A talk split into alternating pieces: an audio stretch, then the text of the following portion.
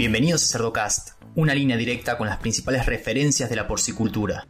Nos dimos cuenta que, eh, que haciendo esos programas de erradicación mejorábamos aún más nuestros resultados. Entonces eso ya nos estimuló a andar buscando eh, andar buscando lo que lo que lo que enfermedad que sea erradicable, pues tratamos de hacerlo. No hemos hecho no hemos hecho todas, no hemos hecho todas, pero pero no somos estériles ni SF mucho menos, pero eh, creemos que hemos invertido mucho en bioseguridad, eh, que principalmente eso, porque de nada sirve erradicar una enfermedad para que entre rápidamente. Seguimos en las redes sociales y Spotify para tener acceso a información de calidad, continua y de acceso gratuito. Hola a todos, mi nombre es Leandro del Tufo y Cerdocast solo es posible gracias al apoyo de empresas innovadoras que creen la educación continua. Biodevas Lab, expertos en fitogénicos naturales. Innovative Heating Technologies, pensando en energía, bienestar animal y equipos construidos para durar. Giga, la fusión de la sencillez y el alto desempeño. Novus International Inc., líder en soluciones nutricionales dirigidas por la ciencia. Provimi, Cargill, 35 años de experiencia en nutrición animal. Drown Nutrition, líder global en nutrición animal. Zoetis, el líder global en salud animal. DSM, nutrición y salud animal. Moldeando el futuro del cuidado de los cerdos. Nos encontramos aquí con el doctor Eric Morales. Eh, yo soy Javier Sarradel eh, y voy a estar eh, oficiando de anfitrión. doctor Eric, estamos viendo que usted tiene una amplia trayectoria, digamos, en el sector porcino. pero antes de empezar a hablar de temas específicos de, de, su quehacer, siempre me gusta preguntar un poco sobre, acerca de cómo llegó a estar donde está, digamos cuáles fueron las motivaciones, un poco lo, cómo se, fue dando, cómo se fue alineando todo como para que usted pudiera, pudiera estar desempeñando estas tareas actuales, digamos, en, el ámbito profesional. Bueno, muy buen día. Pues eh, soy, soy guatemalteco, eh, soy médico veterinario, egresado de la Universidad de San Carlos de Guatemala.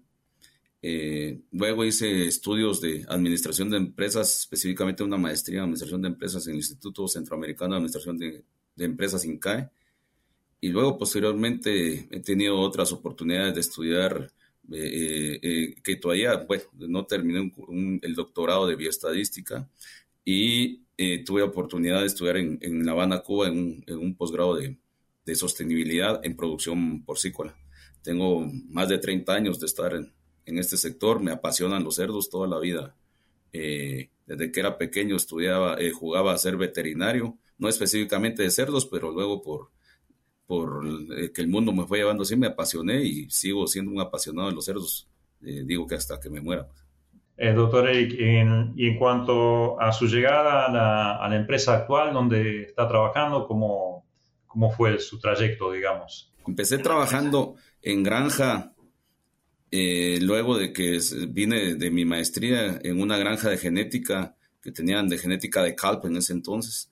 Eh, luego, por situaciones de que yo, ve, yo veía diversos clientes, ellos mismos me empujaron a, que los asesorara ya individualmente y pasé 20 eh, años, alrededor de 20 años, un poquito más, en, en, la, consultoría, eh, viajando por, por toda Latinoamérica, centro, centro, Sudamérica y sur de México, por así decirlo. en un momento, la, esta, esta empresa CMI me contactó, siendo guatemalteco, pues no, había, no, había, tenido la oportunidad de trabajar en, en esa corporación. Eh, había un problema específico de un brote de, en el 2011 de, de peste porcina clásica. Eh, eso fue, esa fue mi, mi bienvenida.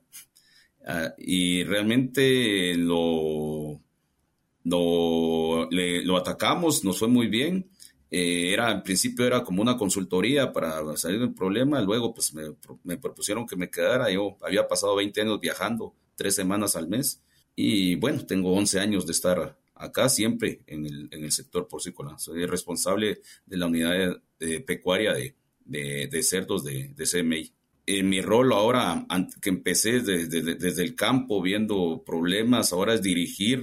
Tenemos un, equipo robusto de médicos veterinarios que andan eh, proponiendo siempre mejor, siempre andamos en busca de las mejoras. De hecho, pensábamos en un momento dado regresar al sistema de producción prebrotes, por así decirlo, y luego nos dimos cuenta que, eh, que haciendo esos programas de erradicación mejorábamos aún más nuestros resultados. Entonces eso ya nos estimuló a andar buscando eh, andar buscando lo que lo que lo que enfermedad que sea erradicable, pues tratamos de hacerlo. No hemos hecho no hemos hecho todas, no hemos hecho todas, pero pero no somos estériles ni SF mucho menos, pero eh, creemos que hemos invertido mucho en bioseguridad eh, que principalmente eso, porque nada sirve erradicar una enfermedad para que entre rápidamente.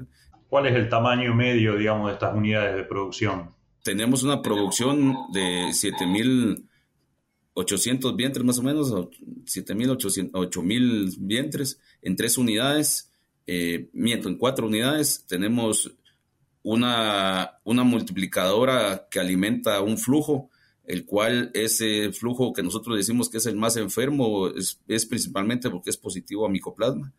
Eh, eh, y tenemos dos flujos negativos a micoplasma, que, de los cuales eh, el flujo inicial de esta era positivo y ahí logramos erradicarlo. Ya tenemos desde el 2015-16, tenemos siete años de estar alrededor de, estar libres.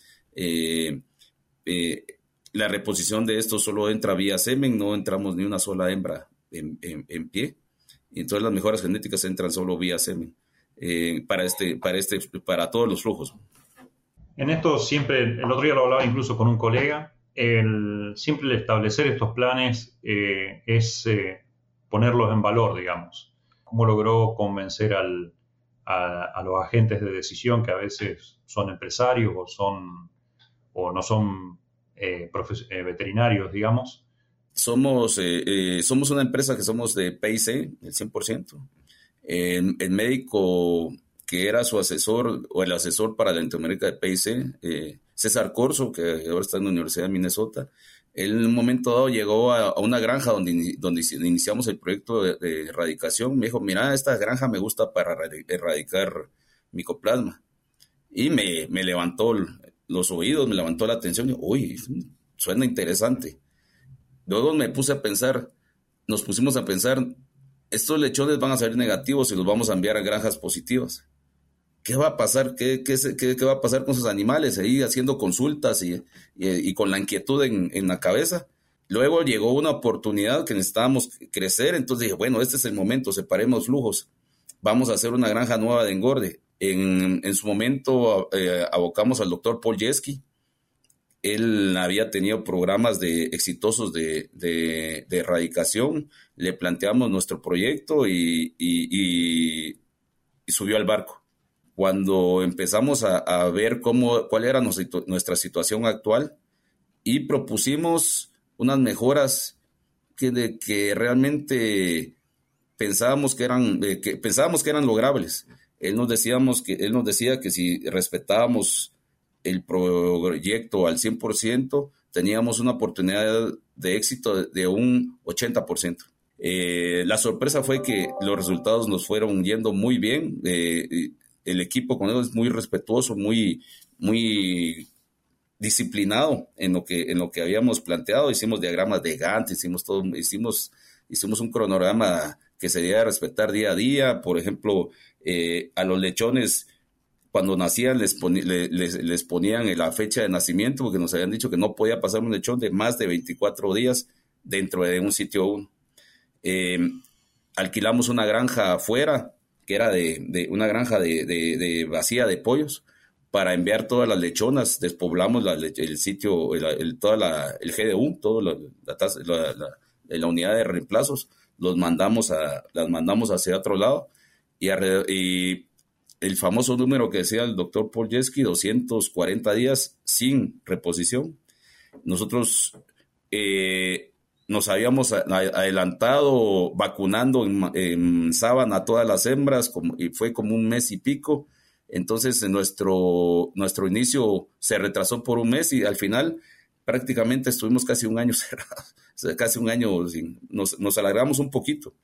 Eh, eh, eso nos, dio un poquito más de, margen de seguridad, donde no habíamos reemplazo. Las hembras de reemplazo las servimos en, en, la granja esa de, y las hembras de las hacemos en la granja de pollos que habíamos rentado, improvisamos unas jaulas ahí solo para inseminar. Eso nos llevó a algo que a hoy hacemos, eh, a una nueva granja SF, donde, donde, donde las tenemos libres en corral y donde cambiamos nuestro sistema que era un tabú para nosotros, de que inseminábamos, tenerlas 35 días en jaula y eso ya no lo hacemos. Ahora inseminamos y soltamos a un corral en esa granja específica, la que no tiene jaulas, ¿no? el, que es alrededor de un 20% de la producción. Eh, pero eh, estoy convencido que los nuevos crecimientos van hacia esto, el, nos lo están exigiendo el mismo mercado, el bienestar animal, y es nuestra granja que nos costó aprender, pero es la granja de, mayor nivel de producción que tenemos. Excelente. Y si usted tuviera que ponerle un retorno de la inversión, digamos, el beneficio, por ejemplo, el beneficio presente neto que nos dio este, este proyecto, el proyecto de micoplasma específicamente, eh, con una tasa de, éxito de un, de un 85% y una tasa de fracaso del, del 15%, eh, eh, eso nos daba un valor, un, un, valor presente neto de un millón de dólares. La relación de costo-beneficio fue de, de 6 a 1 una tasa de retorno del 78% y un tiempo de retorno del 0.63 años, es decir, que casi medio año retornaba en este caso de micoplasma. Luego de que nos embarcamos en este, en este, en este aventura, decidimos hacer un análisis de un programa de eliminación de, de APP. Este programa es mucho más caro, pero también es sumamente rentable. Este programa nos costó alrededor de, pérdidas por conversión, de gastos de migración, de costos de vacunación, de, alrededor de, mil, de un millón cien mil dólares, eh, donde estimábamos un, alrededor de costos de pérdidas por vientre, alrededor de 150 dólares más o menos. Y, y el programa con total de la inversión, sí, fue como de un millón de dólares este, este programa también nos dio un retorno, un valor presente de casi 8 millones, una relación de costo-beneficio de 12 a 1, una tasa interna de, retorno de 211% y el tiempo de retorno se pagaba en punto, 30, en punto 3 de año. O sea que son programas altamente rentables. No sé si en un momento dado llegó la noticia en el 2018 de una erupción de un volcán de, en Guatemala eh, nos pegó duro porque teníamos una granja, una granja engorda, la más grande de Centroamérica del Caribe, cerca del volcán, y nos afectó. Eh, nos cerraron la granja, nos, el gobierno nos, nos limitaba el tiempo. Teníamos ahí en esa granja 45 mil animales.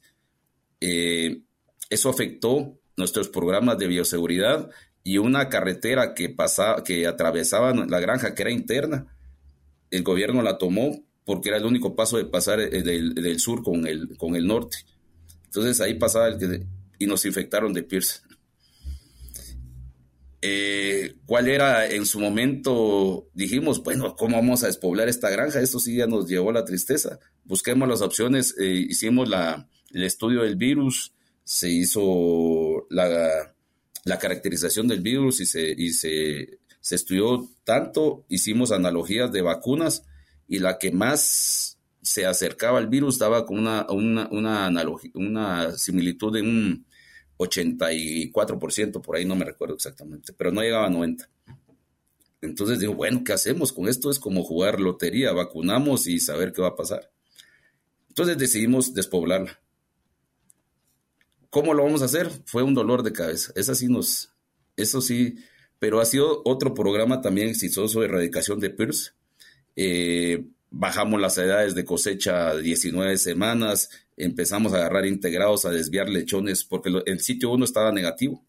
Entonces el temor era que se nos infectara el sitio 1. De hecho, la cepa nos afectó, en, nos aumentó un poco la mortalidad, la conversión alimenticia fue lo que más nos impactó que aumentó como 4 o 5 puntos la conversión alimenticia, era lo, ahí donde estábamos. Era un virus que realmente no era tan agresivo como se, como se ha oído, pero nos estaba haciendo ruido. Entonces, cuando ya lo detectamos, dijo el temor, si nos entra al sitio 1 nos va a despedazar. De hecho, consultores y la gente que nos hizo el análisis del virus, que no fue en el país, nos dijeron, este virus en sitio 1, te va, te va a hacer pedazos. Los flujos eran positivos a micoplasma y APP. Los teníamos bajo control, bajo vacunación, medicación. Eh, entonces la, la esperanza era, no necesariamente, yo cuando les dije, miren, el ahorrarse en vacuna no es el negocio aquí, es, es, lo, es lo que es la producción en sí, que ganemos gramos. Y realmente cuando lo propusimos, pusimos una, una, ganancia en gramos y unas viabilidades por de lo que me recuerdo, por decir nosotros, me, en sí los flujos son bastante sanos, pero los flujos positivos a microplasma tenemos una viabilidad de destete venta de alrededor de un 96%, normalmente un 95%. Eh, eh, dijimos, bueno, ganemos un, un, un 1%, de viabilidad, ganémonos, eh, ganémosle 10 gramos por cerdo diario, con eso se pagaba. Pero realmente cuando lo hicimos, cuando hicimos esa, esa, esa el desvío de, las hembras, en el caso de micoplasmo, de las hembras de reemplazo, lo, el impacto que se tuvo en todo, en, todo, en todo el flujo, ya teniendo una granja nueva donde íbamos a enviar eh, animales negativos, fue abismal llegamos hasta 98% de habilidades, esos, esos 3% es, un, es una cantidad de plata. Las ganancias de gramos de 10 gramos llegaron hasta, hasta 35 gramos, de, los de 10 gramos propuestos a 35 gramos diarios. Entonces el, proyecto se pagó mucho más, por eso lo habíamos hecho para año y medio y, y se pagó en medio año. pues. Y en el caso de APP también la propuesta, donde el, porcentaje de éxito que nos planteaban era más bajo, más sin embargo se gastó, ya, porque ya, ya, había, ya teníamos la credibilidad de micoplasma, entonces ya teníamos, no derecho a fracasar, pero ya, te, íbamos, ya teníamos un, un, un, programa de éxito, le entramos, ese sí, lo estudiamos mucho más, porque nosotros sabíamos que éramos positivos a APP, pero no nos hacía ruido. Ahí se murió un animal de APP, se murió uno, avisaba. Entonces estábamos conformes con eso. De repente nos llegó, eh, eh, nos llegó un famoso virus de influenza y nos, nos pegó duro. Nos pegó duro, duro, duro, llegando a mortalidades arriba del 10% en la engorda, cosa que nunca habíamos visto de APP. Y eso fue lo que dijo, no, con esto, con este bicho no podemos, no podemos estar porque de repente se salta. Ya influenza, que era mucho más difícil, que de hecho tenemos un programa ya de años que no, que ahí eh, nos ha, costado, nos ha costado con influenza, no, lo, no somos libres de influenza. Estamos eh, viendo las maneras de la factibilidad de buscar flujos que, de lo que los de erradicar influenza, pero ha sido, eso sí se nos ha hecho mucho más esquivo que los otros. Lo hemos hecho con micoplasma, con APP y con PIRS, en este caso de la granja que, que hablaba de esto. Tenemos ahora una lucha, ahora ahora yo ya que los muchachos, mis muchachos están ahí con entusiasmados con eso, bueno, ahora ya les tengo una tarea, saquemos la Ausonia. Y ese es nuestro próximo proyecto. Eh, no hemos encontrado mucha literatura sobre esto con varios consultores. Eh, hemos dicho, no, no nos, al fin conseguimos unos documentos daneses que sobre eso nos, no lo, nos vamos a basar para hacer el proyecto y venderlo. Y bueno, son aventuras. Nadie tiene comprado el éxito pero, pero el, cuando uno ve el impacto que tiene esas enfermedades y más que todo así como la ausonia, que, que se mantiene ahí subclínica, ahí está, y de repente molesta, esos gramitos que uno pueda ganar devuelven la plata inmediatamente, muy, muy rápido. Bueno, eso, esa, es la, esa es nuestra apuesta eh, eh, a mediano plazo lo de influenza ya nos, ya nos estamos frustrando. ya, en un momento dado, con lo de influenza, con Jorge, el doctor Jorge Garrido, también de la Universidad de Minnesota, que hizo sus estudios en influenza, le dije, mira, ayúdame a erradicar influenza. Y me dijo, sí se puede. Eh, pero el requisito número uno fue prepandemias, que todo el mundo use mascarillas. Estás loco. Olvidémonos de eso. Nadie lo va a hacer. Luego, pues, por obligación, por obligaciones obvias, tuvimos que empezar a usar eh, mascarilla o careta, como. Y, y en las granjas ya el país ya se abrió y nosotros lo dejamos. Eh, si alguien entra a la granja, tiene, desde el baño seco tiene que ir con mascarilla, se cambia en la ducha y tiene que entrar con mascarilla. Eso pena de, de, de, sanciones severas el que, el que no la use estando con los cerdos. Y eso nos, de una u otra manera, si se dan cuenta, cuando usábamos caretas, los, los casos de influenza eran bien bajos en humanos. Eh, hoy que ya se lo están quitando todo el mundo, pues ya empezaron otra vez a, resonar por ahí. Em, aprovechando su experiencia, Eric, si usted tuviera que, por ahí pasarle un poco o decirle a alguien cuáles serían los ejes, digamos, eh, de donde no hay que salirse, digamos, para no fracasar. Em, que incluso teniendo en cuenta tal vez un fracaso propio, pero aprovechar la experiencia, ¿cuáles, cuáles serían los ejes que usted elegiría? Bueno, yo eh, eh, empezaría por ver el impacto que tiene en la producción el bicho o la enfermedad que, a la cual deseamos atacar. De esta manera, ver de qué manera puedo, yo mejorar, porque esto conlleva mucha disciplina y después de que después de eso planificar planificar y planificar, hacer cronogramas, eh, cronogramas, diagramas de Gantt y respetar esa planificación, esos cronogramas que se, que, a, los que se acuerden. Pues. Eh, en, lo que digo planificar, planificar, porque, porque hay que revisarlo. Y hay que revisarlo y, también socializarlo a la gente que, que haya tenido la experiencia de hacerlo para que le quite o le ponga algo. Eh, nosotros eso nos abocamos, yo a mi equipo les digo que nosotros no estamos obligados a saberlo todo, pero sí estamos obligados a buscar quien lo sepa y que nos enseñe. Esa es la, una de las máximas que tenemos. Eh, gracias a Dios eh, eh, hemos conseguido gente de, apoyo grande en la Universidad de Minnesota, el doctor Polieski, gente que este, se dedica a esto. Pues nosotros no hemos sacado nada, no hemos inventado el agua azucarada eh, han sido recetas que las hemos consensuado, las hemos planificado y, y si nos convencemos de que este es el plan, hay que respetarlo. Respetarlo de, de pero religiosamente, sin brincarme, brincarme pasos. Eh, hay, hay gente que le propone a uno otras cosas que son a veces son más rápidas, pero más vale si nos abocamos a un plan que estamos convencidos eh, respetarlo y, eso nos, nos, ha llevado eh, eh, a, llevar un buen porcentaje de éxito. Como digo ahorita, tal vez influenza ha sido la única que se nos ha, que se nos ha esquivado por ahí.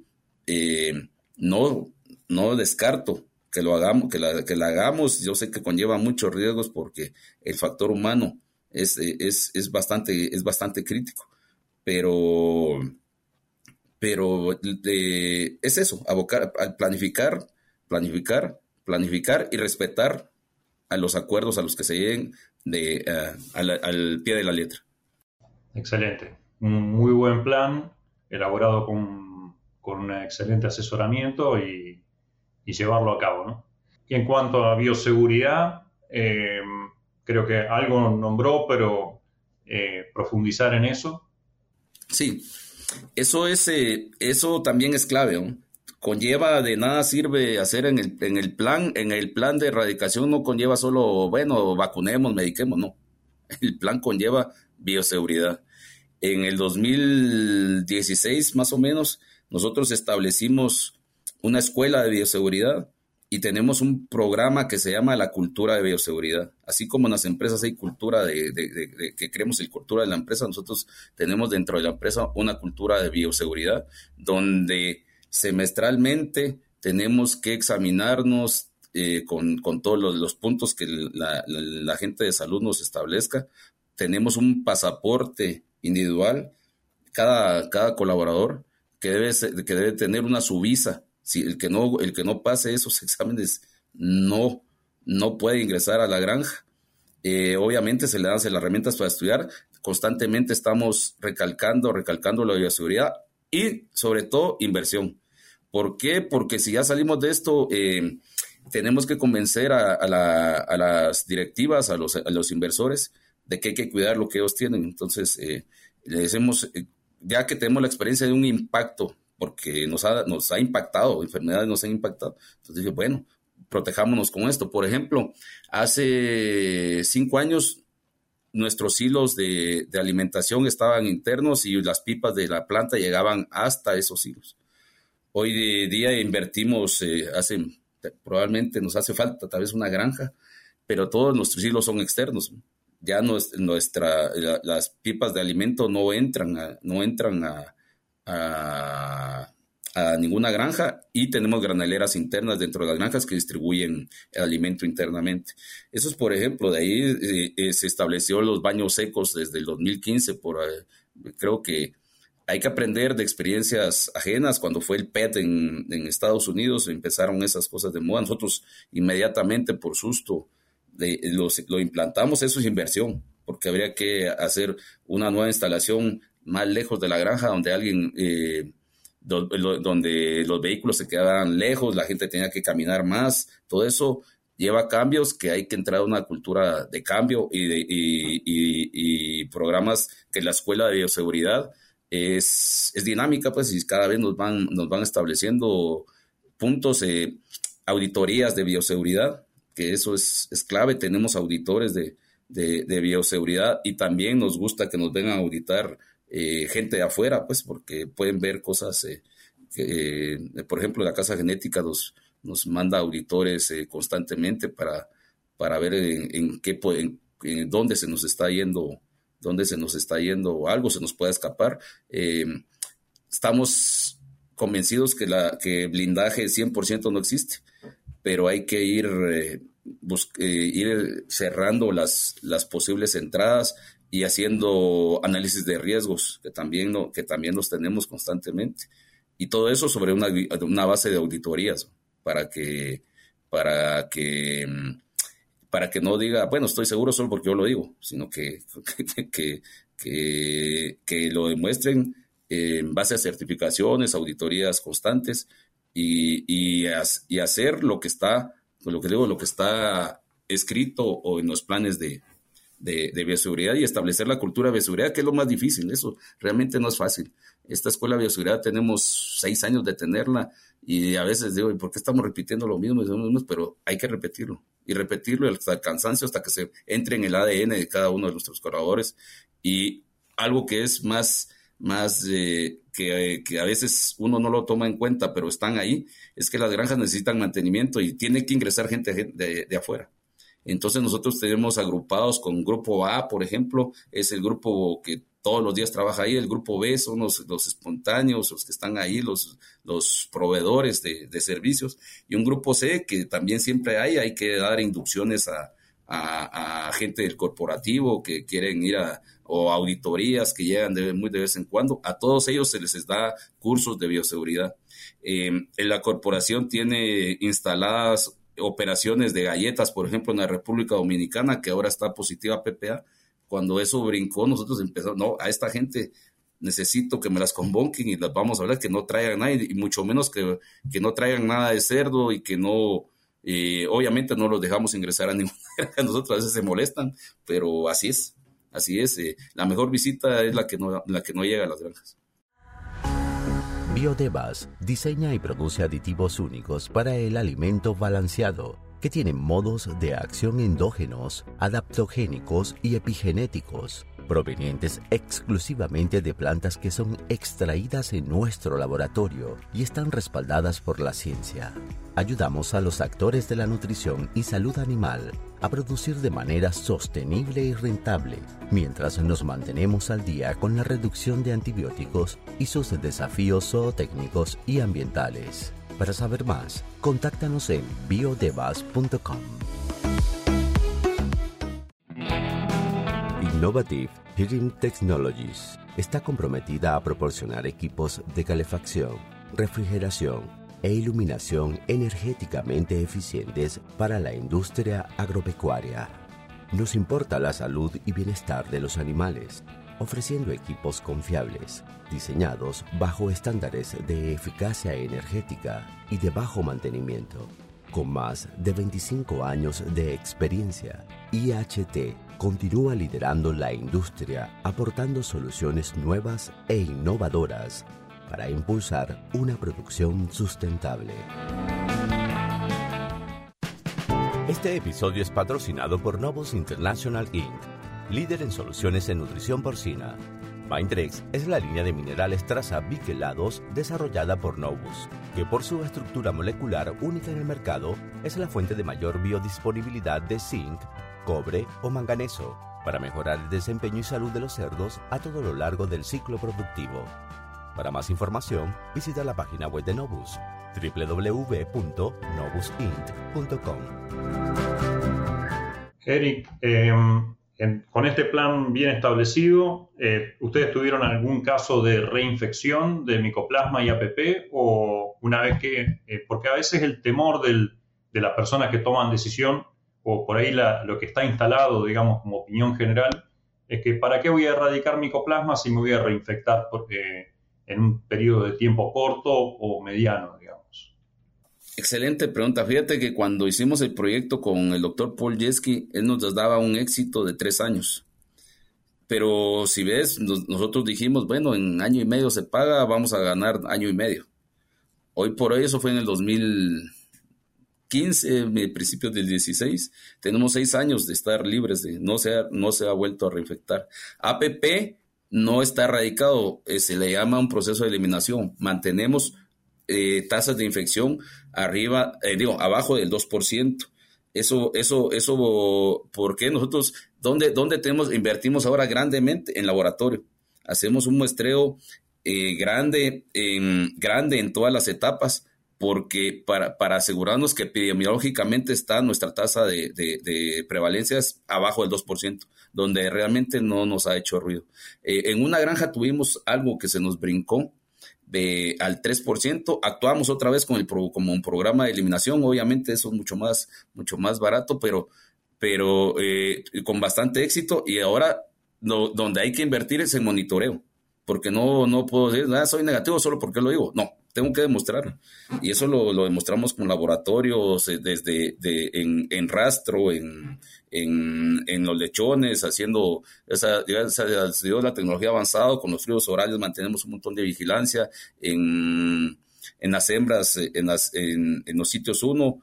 Eh, realmente ahorita nuestro, nuestro presupuesto de monitoreo se volvió más alto, pero prefiero gastarme eso que en antibióticos y, que y que en vacunas. Eh, y, no, y, no, y no es uno a uno, definitivamente, es probablemente un 10% de lo que nos gastábamos en antibióticos y en vacunas de, lo, que, de lo que antes hacíamos. Y a veces es difícil eh, vender también en ese sentido el diagnóstico, digamos.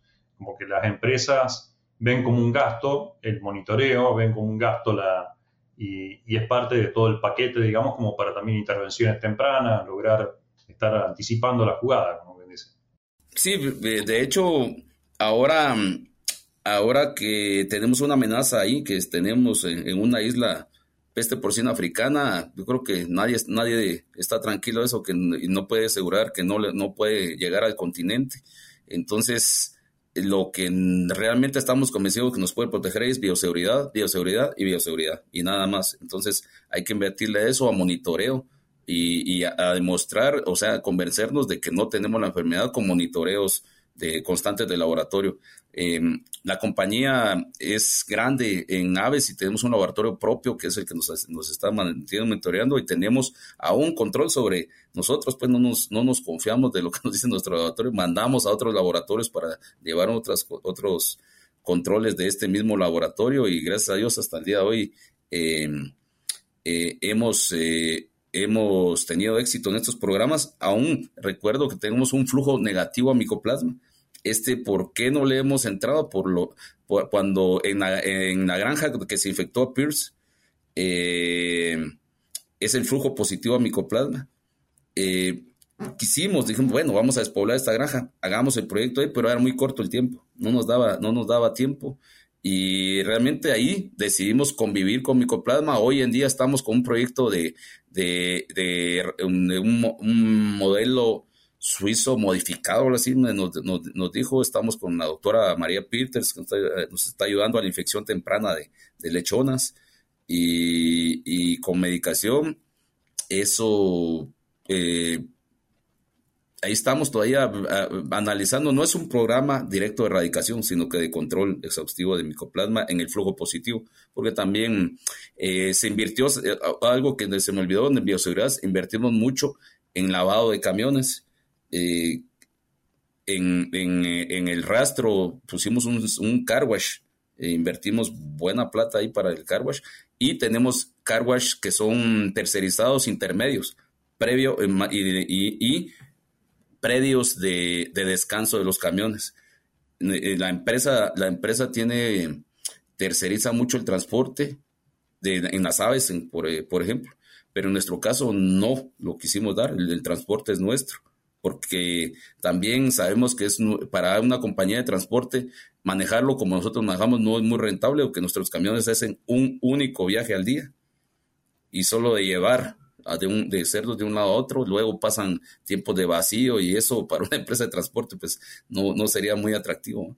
Entonces nosotros asumimos eso, los choferes son nuestros y pasan en un viaje al día, porque tampoco lo, lo, usamos para otra, para, para otra cosa. Si va del sitio 1 al sitio 2, va solo a eso. El camión se, se, se lava en, el sitio, se vuelve a lavar en un, un car wash intermedio y se va a una cuarentena de, de 24 horas o más, si, si es posible.